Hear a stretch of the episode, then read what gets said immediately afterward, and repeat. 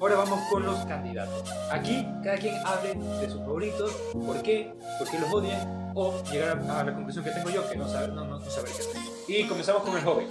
Para mí, un candidato interesante es el señor Selly. Me parece una figura interesante, coherente, conservador, cree en la vida. Otro interesante, el señor Isidro. Claro, se pasó de zángano porque el señor Lazo comenzó con el yaque chucha. Y, Y y de ahí- que se va a emborrachar a Carondelet. Déjate de, de- de- de- dejémonos de pendejada que vamos a, que el pueblo va a elegir un man para que vaya a emborracharse el primer día. Oye, cualquier candidato. Puede que- ser muy empresario, puedo- él puede tener mucha plata, mucha plata puede tener, pero a mí, él a mí no me va a, a convencer y yo creo que a una gran parte de los votantes el 7 de, de febrero no va a convencer con esa borracha. Yo soy borracho, a mí me gusta mi trago, pero de que llegue a Carondelet Otra vez. algún Otra vez. otro borracho... Doc- Doctor, por favor, respetemos el turno. Ya, Otra vez. Disculpe, di- di- El disculpe, problema, joven. el problema de- del señor Isidro es porque tiene plata. O sea, él ya tiene No, un no, problema con no, la gente no. que tiene dinero. Por favor, el tema de bromas y estereotipos y ese tipo de cosas, Así es, un poco sí. despacito, ¿no? Ajá. Ya. Pero las propuestas de ellos son interesantes. O sea, más de lo que como De, personas perdón, pueden ser. como nos perdimos fue la propuesta de, de Celi Celi. y de Romero. ¿Son interesantes? Por? Sí, son muy interesantes. Por ejemplo, en lo que ofreció el señor Isidro Romero, crear un tema económico de la parte del Pacífico. Por el amor de Dios, nadie está hablando de eso. Tenemos una gran nueva ruta de la seda. China y Rusia se aliaron. Están creando corredores. Adivina por quién ve de frente a todos estos países. Ecuador. Al frente un poco al sur. No, lo estamos viendo de frente. Hay, hay, hay un pequeño océano de por medio. Pero, a ver. ¿Brasil lo ve? No, ¿Venezuela lo ve? tampoco. ¿Uruguay lo ve? No, ya, ya entendí, ya entendí. O sea, nosotros siendo, poder ser la ruta principal. Y ahí sí quiero, no estoy muy seguro, pero hasta las corrientes marinas dan directamente para nosotros. Que te ayudan para la navegación. Ya. Y el único que tocó el tema fue Don Isidro. Nadie más. Hablaron de cualquier otra porquería, pero... Ojo, el mundo se está moviendo por allá. Hay Sí. que hacer comercio. Bueno, es el mercado más grande del mundo, China. Hay que hacer comercio. Y China hay que darle de comer. Pero no son bien hijos de su madre esos chinitos. Negocios son negocios. Sí, Pero- y va a ser la próxima, prim- la, próxima primera potencia mundial. Pero al ser hijo de su madre me refiero a no se puede comerciar con ellos de una manera justa y legítima. Pero lo mismo dicen de los gringos, mis compañeros, va a decir lo mismo de los gringos. Y yo personalmente creo que lo- eh, el peor eh, país en tema de negociación. Son los gringos. No, son los canadienses, te bajan la moneda cada rato. pero pero como, como es el hermano hippie de Norteamérica, nadie le para bola. Bueno, O ya. con el pueblo israelita, con Israel. ¿Por qué no hacemos negocio con Israel? Por ejemplo, la oferta del señor Sally. También. Oferta que libera... Que, a ver, el problema que nosotros tenemos es que se debe de liberar un poco la carga. La carga tributaria para los emprendedores. Especialmente yo que vengo de una ciudad como Guayaquil. Donde estamos viendo de que no nos alcanza pues la papa. Por más que tengamos nuestro sueldo, no nos alcanza. ¿Qué nos toca? Hacer lo que mejor sabe hacer nuestro pueblo. Vender cosas. pues. Poner su propio negocio. Si a mí me ayudas, pagando la carga tributaria, chévere, bájame el impuesto. Bájame el impuesto del IVA. Yo nunca he entendido por qué el, el IVA no se lo puede tocar. ¿De dónde saca plata el Estado? Fácil. Lo único que hago es controlar mejor la inversión o en su efecto, como Estado, no invierto. Lo que hago es invitar a la parte privada o a la parte, eh, aquí, a las comunas, como le gusta a mi amigo, ¿ya? Que vengan a invertir. Las comunas tienen plata. El problema es que le hemos metido en la cabeza que son pobrecitos y que no lo pueden hacer, igual que el gremio de los taxistas y el gremio de los buceteros Eso, eso- esos son millonarios. tienen full plata. Pues el problema es que son pobrecitos, no, no les podemos dejar que ellos manejen mucho dinero. Ellos manejan full dinero. Esta es la cantidad de dinero que ellos pueden inyectar, no al Estado, sino a la sociedad. Ya. Y eso son ofertas del señor Celi. Sally está diciendo todo eso. Celi me ayuda a poder crear la cancha de esto. Ya, pero eh, una de las cosas que he visto que todo el mundo dice hay que bajar impuestos, pero por bajar impuestos. No es bajar por bajar. Por ejemplo, hay una, hay, una, hay una propuesta muy interesante que ya lo tiene Perú, que no es propuesta, es una realidad. Perú dice, yo tengo la necesidad de construir una hidroeléctrica, pero no tengo plata. Ojo, no tengo plata ni para los planos. Yo lo único que sé es que ahí yo puedo poner una hidroeléctrica. Viene una empresa y dice, yo la pongo. Pero, ¿qué hace Perú? Ponla, tú lo pagas, yo no voy a invertir nada, pero te lo doy por 50 años. Es una Después- concesión. Espérate, no, no, no. Después de 50 años, dejándome al 100%, me lo entregas a mí como Estado. ¿Qué hago? No gasto plata pública. Ahorro, porque soy experto en contratación pública y sé cuánto nos demoramos. Y tercero, no dejamos pues que los corruptos tengan que comer. Al Ahí- cáncer de la corrupción se lo eliminando, se lo elimina quitándole la papa al virus. ¿Y cómo se lo elimina? No dejando que ellos compren de una forma despiadada, porque ese es el problema que nosotros tenemos Con contratación pública. en la contratación pública. Y aparte, que nuestro ente de control no sabe. Tenemos ignorancia, ignorancia y ignorancia en nuestros analistas y en nuestros expertos de control. Y eso sí es una falencia que le he visto a toditos los candidatos a la presidencia, a todos. No conocen qué es la Contraloría, no saben qué es el CERCOP, no saben qué es el Procurador del Estado. Si no sabes tu herramienta de defensa, mm, ¿qué tipo de gobierno vamos a tener? Muy bien, entonces, de lo que entiendo, Celi y, e Isidro Romero tienen una propuesta interesante en cuanto un crecimiento económico. Ojo, propuesta interesante. Como persona no me meto, no sé. A mí Claro. me gusta la propuesta. Sí, estamos discutiendo ideas, no las personas. Así es. No, no, ahí no sé si buena o mala persona. Esos son sus dos, sus dos candidatos interesantes, los suyos. Ninguno. No se trata de rebatir a los otros, sino No, lo que usted... Sí, sí, sí. Ninguno. Porque Ninguno eh, exactamente. Tengo un Estado en crisis. El, el Estado es una empresa. A mí me dice usted, Y no que los empresarios son malos. el Estado es una empresa. Por favor, absténgase de todo. tipo Todo de- aquel que llega a Carondelet, a la administración presidencial, llega a la presidencia, la empresa está en crisis. Si a mí me dice, usted, le doy aquí esta empresa, tiene que sacarla de las ruinas, con un bajo porcentaje de su presupuesto. Si yo tengo gente especialista que sí sepa de administración, que supuestamente el título del señor presidente es licenciado en administración de empresas. Yo creo que de administración no sabe nada o se lo ganó como muchos políticos el título, El actual presidente... el actual presidente.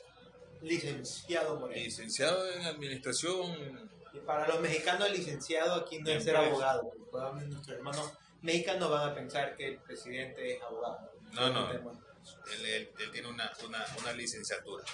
Pues entonces para mí ninguno, porque todos entran en la misma demagogia que yo voy a salvar al pueblo, que yo voy a dar empleo, que yo voy a hacer esto, que yo voy a hacerlo de aquí, voy a hacerlo de allá. Pura demagogia. El pueblo necesita saber cómo ese candidato que llega a Carón de LED le va a dar el empleo que ha perdido. Una tasa de, de desempleo con más del 12% en el actual enero 2021. Cifra del INEC. O sea, estamos pero en la mierda. Así, estamos en la mierda. A mí démele solución al pueblo. El pueblo necesita empleo para poder comer. El pueblo necesita salir de la crisis sanitaria en la que nos encontramos. ¿Cómo lo van a hacer? Si han comprado simplemente 8 mil vacunas, pero más sin embargo sí tenemos 500 mil dólares para votarlos en las papeletas que imprimió mal la empresa que contrató el Consejo Nacional Electoral. Ojo, fue error del consejo, no de la empresa. Ah, entonces, fue entonces, y El, el Consejo Nacional el Electoral, consejo. el Consejo Nacional eh, Electoral Tiene que ente- tiene que pagarlo. Pero- Pero, ¿quién lo va a pagar? El pueblo. El pueblo. Esos 500 mil dólares no sirven exactamente para comprar más vacunas. Mira, hay- En esa crisis a ver, sanitaria que estamos viviendo. A ver, ahí viene también un problema. Tampoco no podemos comprar Na- es que nadie me da solución a eso. Ya, yo entiendo. Aquí son pero- dos problemas fundamentales. pero, ejemplo- crisis, crisis sanitaria y crisis este, laboral. Lo que pasa es que ahí tenemos un problema de nuestra mentalidad como suramericanos. Nosotros estamos esperando que una persona, un partido, no lo solucione. No, es el que llega a la administración de Carondelet. No es una persona. A la llegar a, a la, a la administración de un Estado, tú debes de tener una propuesta de cómo se- es Lenín lo Moreno primero. llegó con una propuesta y lo mandó a la basura el siguiente semana y aquí nadie dijo nada. Oh, causal de destitución. ¿Y por qué no lo nadie-? ¿Cómo te vas a atrever a tocar mal al que votó al correísmo? ¿Y quién apoyó ese tipo de locuras y, estu- y de estupideces? lo- uno de los candidatos que está a señores, la presidencia estamos, de la República. estamos ahorita de, terminar. de los candidatos. de los candidatos. Pues entonces, ninguno a mí me da esa, esa propuesta. Quiere decir que la misma demagogia de hace, de hace cuatro años, cuatro años y cuatro años, así el Estado se achique, tienen que ver la manera de cómo solucionar el problema. Ahora, hablan de emprendimiento, de una tasa del 2%, el señor candidato que es dueño del banco, de una tasa del 2% para poder emprender y, dar, y, y- y- darle solución a los, a los problemas económicos que tienen los, los emprendedores en el país. Y, la- y su tasa no la cobra al 9.2% No estamos en una deuda con, con su banco. ¿Usted cree que él a mí me va a convencer de que va a poner una tasa para el, para el emprendedor del 2% en economía? Pero es que también, a ver, también hay, a ver, también hay que... Pues comience por su casa poniendo el ejemplo, pues si usted no barre su casa, ¿cómo va a barrer el barrio entero? Sí, pero Entonces la- no me venga usted a mí, por eso entonces ningún candidato está en las condiciones de llegar a administrar el Estado ecuatoriano. Muy bien, estoy diciendo doctor, también, Entonces, ya que, no, ya que ninguno, eh, eh, por las razones que ha dado, ninguno está a la altura, según su... porque por ahí me salió otro también que no va a exportar barriles de petróleo, sino que va a exportar este agua virtual. Ahora, ¿quién está, que le va a necesi- gustar por ¿quién está necesitando, ¿quién está necesitando agua, agua en este momento en algún país en el mundo? Ya. para que me exporte agua virtual. O sea, ninguno. Ahora, el señor Celi, en una de sus, de sus, de sus propuestas, habla sobre que va a modernizar la legislación laboral. Va a modernizar la legislación laboral. Pregunto yo, ¿cómo a todo esto, yo presentando una propuesta, yo tengo que darle justificación a esa propuesta? ¿Cómo lo va a hacer? Él en ninguno, Hay que revisar en ninguno de sus debates manifestó eso. Para eso tuvo cuatro debates, Pero los de dos cuales... minutos. Que me explique, papá. Pero en dos minutos nunca vas a explique. debatir cómo vas a El cambiar. señor Romero, ¿para qué quiere llegar a la presidencia de la República? No le estoy refutando a sus candidatos, joven. Es para la chupa. Ah, no, porque me invite, pues.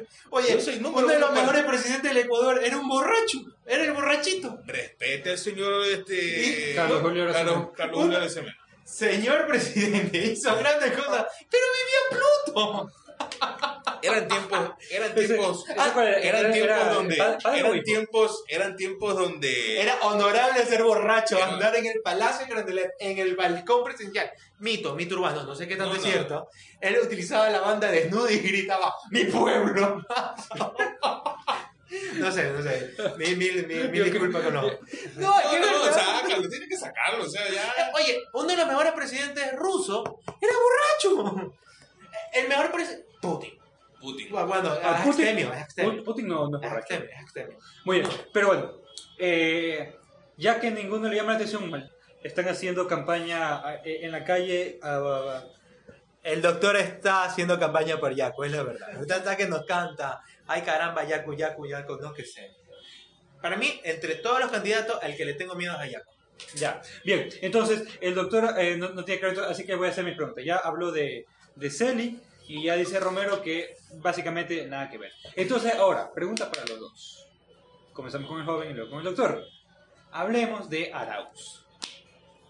No mucho tiempo, sino lo, eh, cosas puntuales, porque no quiero alargarme al infinito. En mi opinión, el joven Arauz, el, el- el candidato Arauz, es un títere que simplemente tiene que ceñirse al libreto que le envían desde Bélgica.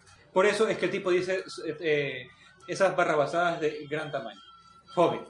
Mira, a mí, el tema de Arauz, a mí lo que me preocupa es su tema político.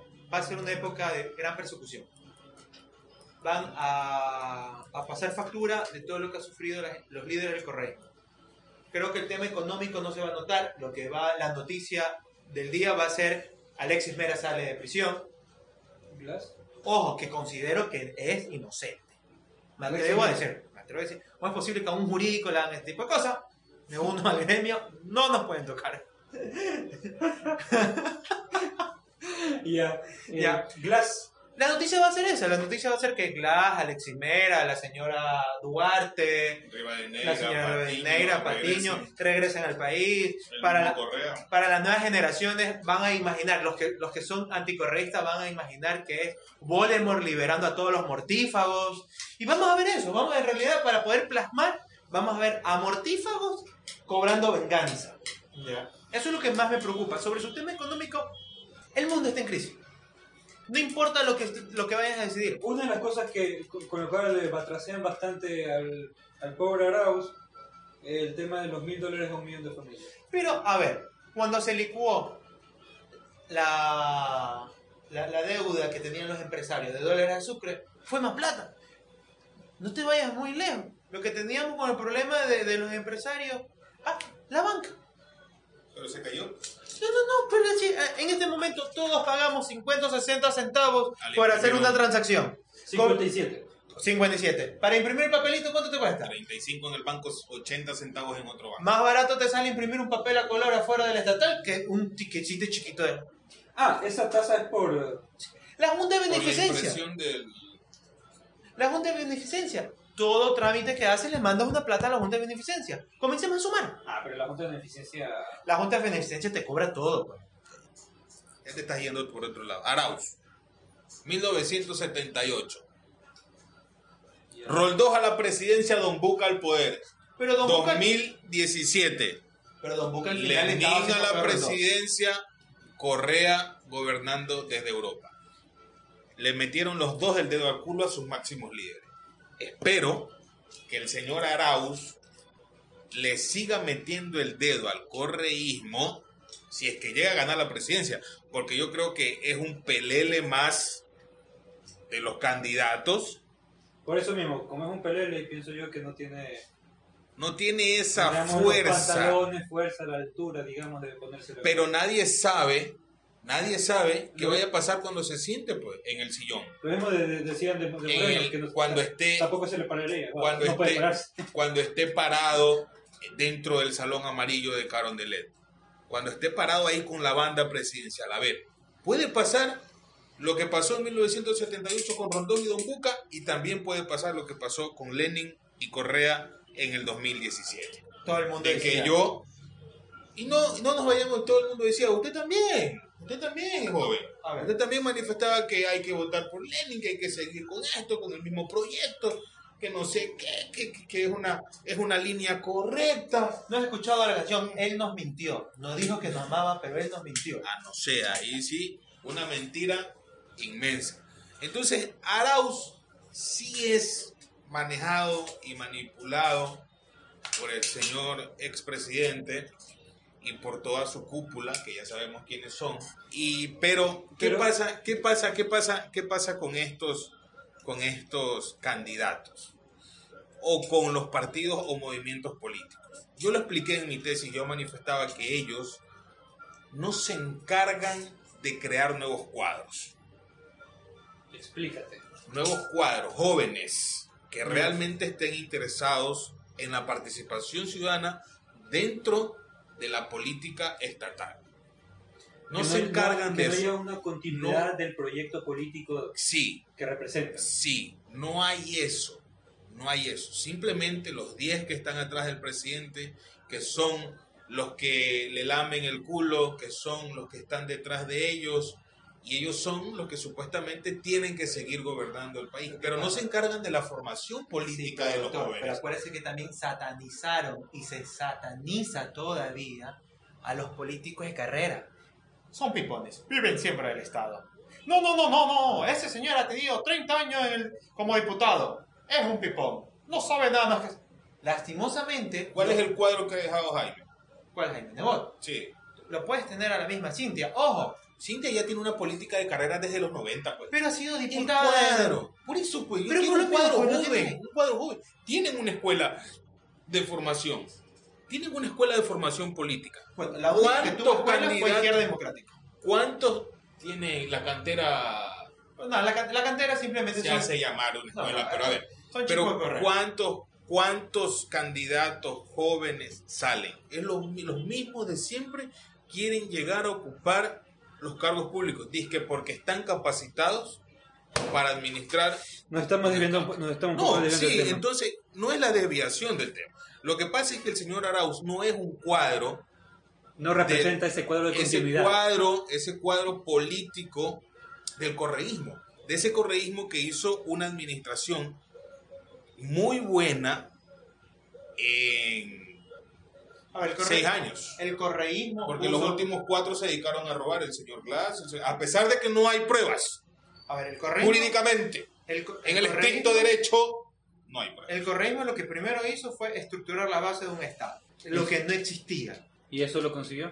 ¿Lo consiguió? Con la constituyente. Lo tienes. A ver, los escándalos de corrupción, ¿bajo qué ley se los detectan? No, la ley es hecha por el correísmo. Sí, la, la ley de contratación pública, las leyes que se hizo el Código Integral Penal. A ver, entonces comencemos, joven. ¿Qué opina, qué, qué opina usted de Lazo? Lazo es una figura controversial. Se le achaca eh, el- la, la crisis bancaria, el gran ministro, es una especie de demonio y es algo que le van sacando y sacando, sacando todo el rato. A mí me parece que es un pelele, es un tipo que, que se dedica a su banquito y a otras cosas, pero que no se dedique a la cosa política. Comenzamos con el joven. A ver, el problema para mí de Guillermo Lazo es que Guillermo Lazo no puede hacer el clic con la sociedad. No puede hacer el, el clic con la clase media. Pero él ha vendido la idea que viene de la clase media, que viene de abajo. Puede venir de la clase media, pero a veces la gente se olvida de dónde viene. ¿ya? Y el, el- el gran problema que yo lo veo, para mí tiene pésimos asesores políticos. Uno de los grandes problemas porque no lo dejan hacer lo que él es. Él tiene que, para vender una imagen, tienes que ser tú. No lo dejan ser. Le crean obscenidades, que hable tonterías, que chupe, esas cosas. Yo no me imagino a Guillermo Lazo chupando en, en- en una esquina. O sea, y, Y Biela y todavía. bien. Ya O sea, déjate. no es natural que lo diga. No es natural. Ya. Sobre, lastimosamente, el feriado bancario. Yo tampoco chupa Biela. Ya. No, no, no veo, soy externo. Ya. Vi una foto en tus redes sociales que Con una, lo con contrario. una club. No, eso es degustación, que es una cosa diferente y eso lo hago cada vez que como con mis Dale, amigos dale, emprendedores. Dale, dale. Ya. El problema de- de- del tío Guille es eso, que no puede contactarse con el pueblo y su, la gente todavía se acuerda de ver a su padre, su hermano, yéndose a España, Italia. Y segundo, hace declaraciones, A ver, Muy fuera feriado- Feriado bancario. ¿Es culpa de Guillermo Lazo? no, la situación se dio para que sea culpable. Pero aquí viene el problema. Él tuvo ciertas decisiones que pudo mover el barco. Al final del día, el presidente de la República es el señor Maguat.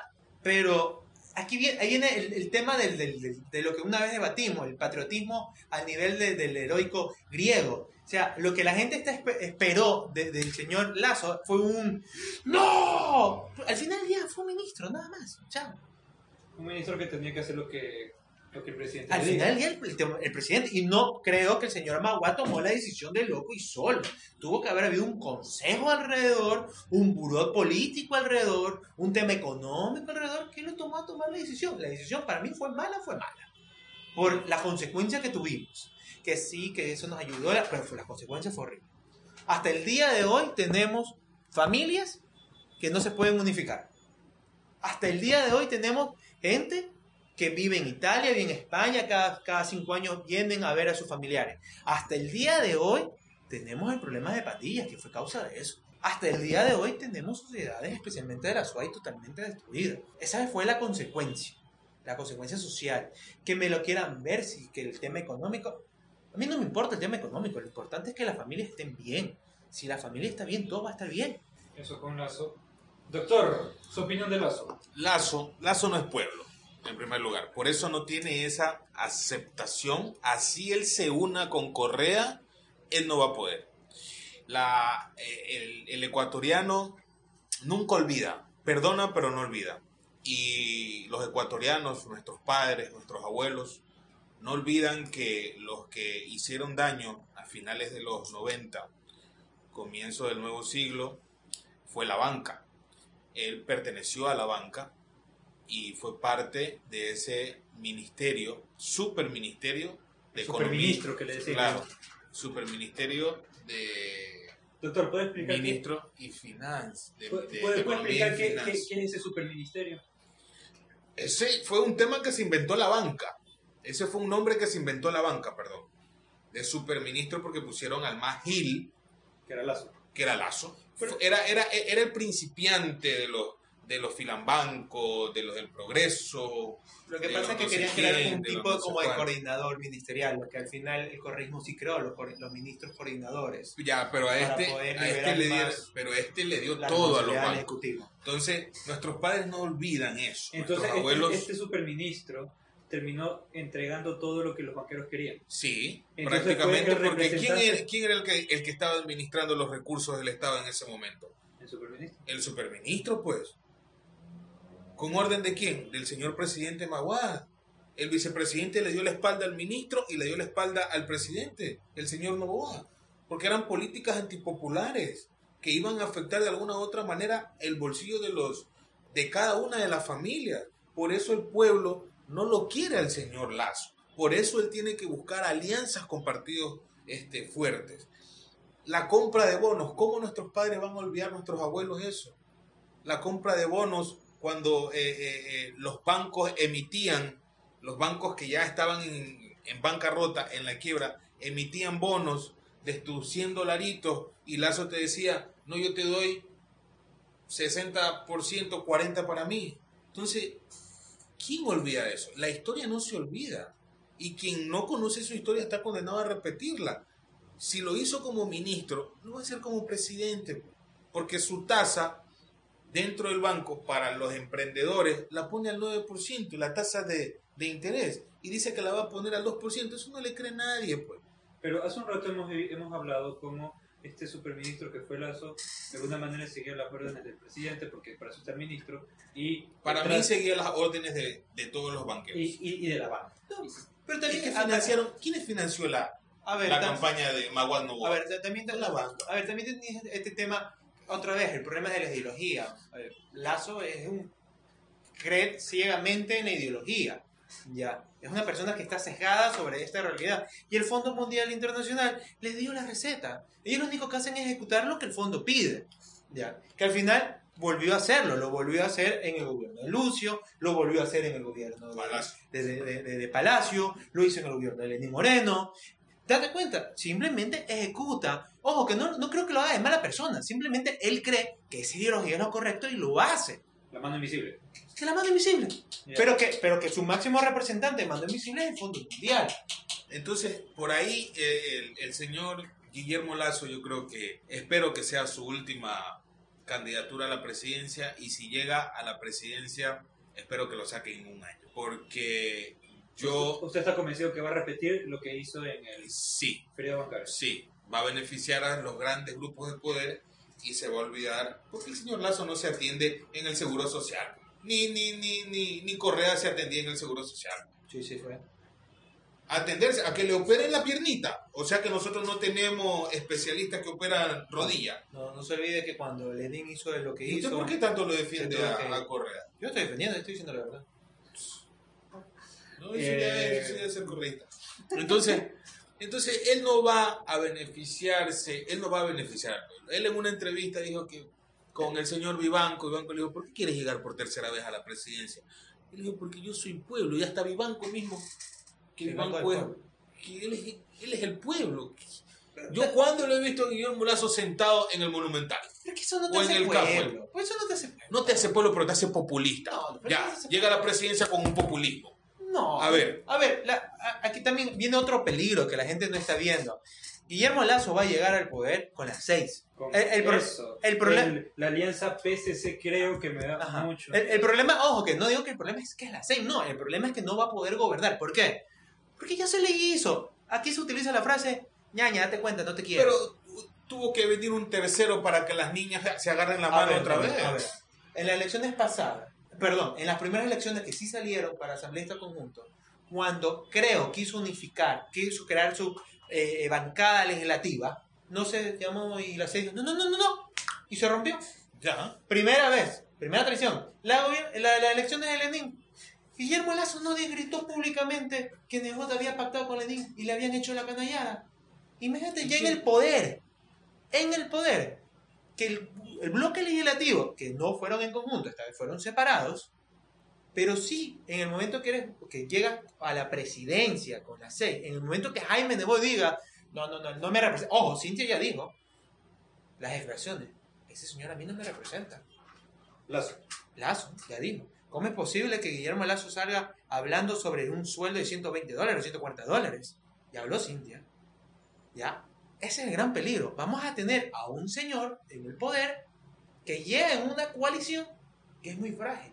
Es decir, que no va a tener Para mí ya está. estabilidad. Para Es mí, para mí no- ya está quebrado.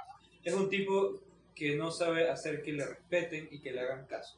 Si es el líder del partido político, si es el presidente, no le van a parar bola. Es un poco lo que creo. Miren lo que pasó con su bancada. Hubo dos señores que, que hicieron, de- creo, que quisieron atentar contra los derechos individuales del, del- del- del ser humano. Quería que la iglesia, eh, el tema de la confesión, sea un delito. Y no son cualquier asambleísta. Oh, volvieron a salir. Uno de ellos volvió a ser candidato a la asamblea. fue Roberto. No, a Roberto lo sacaron porque le dijeron que era un, un cruzado o algo así. Es una falta de respeto del señor Roberto Gómez. Eh, Oh. no, era un, un señor eh, indígena, se llama el nombre. ¿ya? Ah, que está primero por Asambleísta Nacional. Por supuesto, o sea, como yo, que me considero un voto conservador, voy a confiar en él? Bien, entonces eso, eh, en definitiva, Lazo, por una parte, eh, hizo lo que hizo porque estaba, eh, hizo lo que hizo en el periodo bancario porque estaba convencido que era lo mejor. De alguna manera manipulable, de alguna manera tonto, de alguna manera incompetente, hizo lo que hizo pero estaba convencido de lo que estaba haciendo. Ese, ese es un gran problema que tenemos con Lazo y el segundo gran problema que, es un tipo que, que no tiene poder. Y especialmente no sabe hacer política. Por ejemplo, yo respeto mucho, aunque nunca he votado y nunca pienso votar por Jaime Nebot, pero yo lo respeto como político. O sea, él sabe con quién hace alianza, cómo jugar, es un caballero político. Pero el problema de Guillermo Lazo es que no es eso. ¿Cuál? El señor Rafael Correa, otra persona que supo jugar a la política. El detestable señor Adalado Bucarán. Es un señor que sabe jugar a la política, pero Lazo no. Pero ¿qué tienen en común estos tres? ¿Cuáles son los tres? Nebot, Correa y Bucarán. Y Nebot Correa Bucaram. Que saben llegar al pueblo. Ya. que de alguna u otra manera hacen de sus discursos populistas, que el pueblo de alguna u otra manera los va a aplaudir, que de alguna u otra manera cuando ellos toman la decisión de sacar el pueblo de su casa, a que vayan a las calles a protestar, lo hacen porque hay ese liderazgo. Cosa que vemos Guillermo que Lazo no lo tiene. y vemos que no lo tiene. Bien, eso con los principales candidatos que tenemos. En otro momento hablaremos de Yacu Pérez, que creo que sería oportuno hablar porque es la tercera fuerza política, no sé si llamarlo esa Está manera. dentro de la... Eh, Esta tercera en tendencia, pero es una fuerza política como Pachacuti, muy grande, importante. Ganó en las últimas elecciones Pachacuti prefecturas muy interesantes, alcaldías muy interesantes. Y llegó al poder a Delfín Quispe. Sí pudo ser.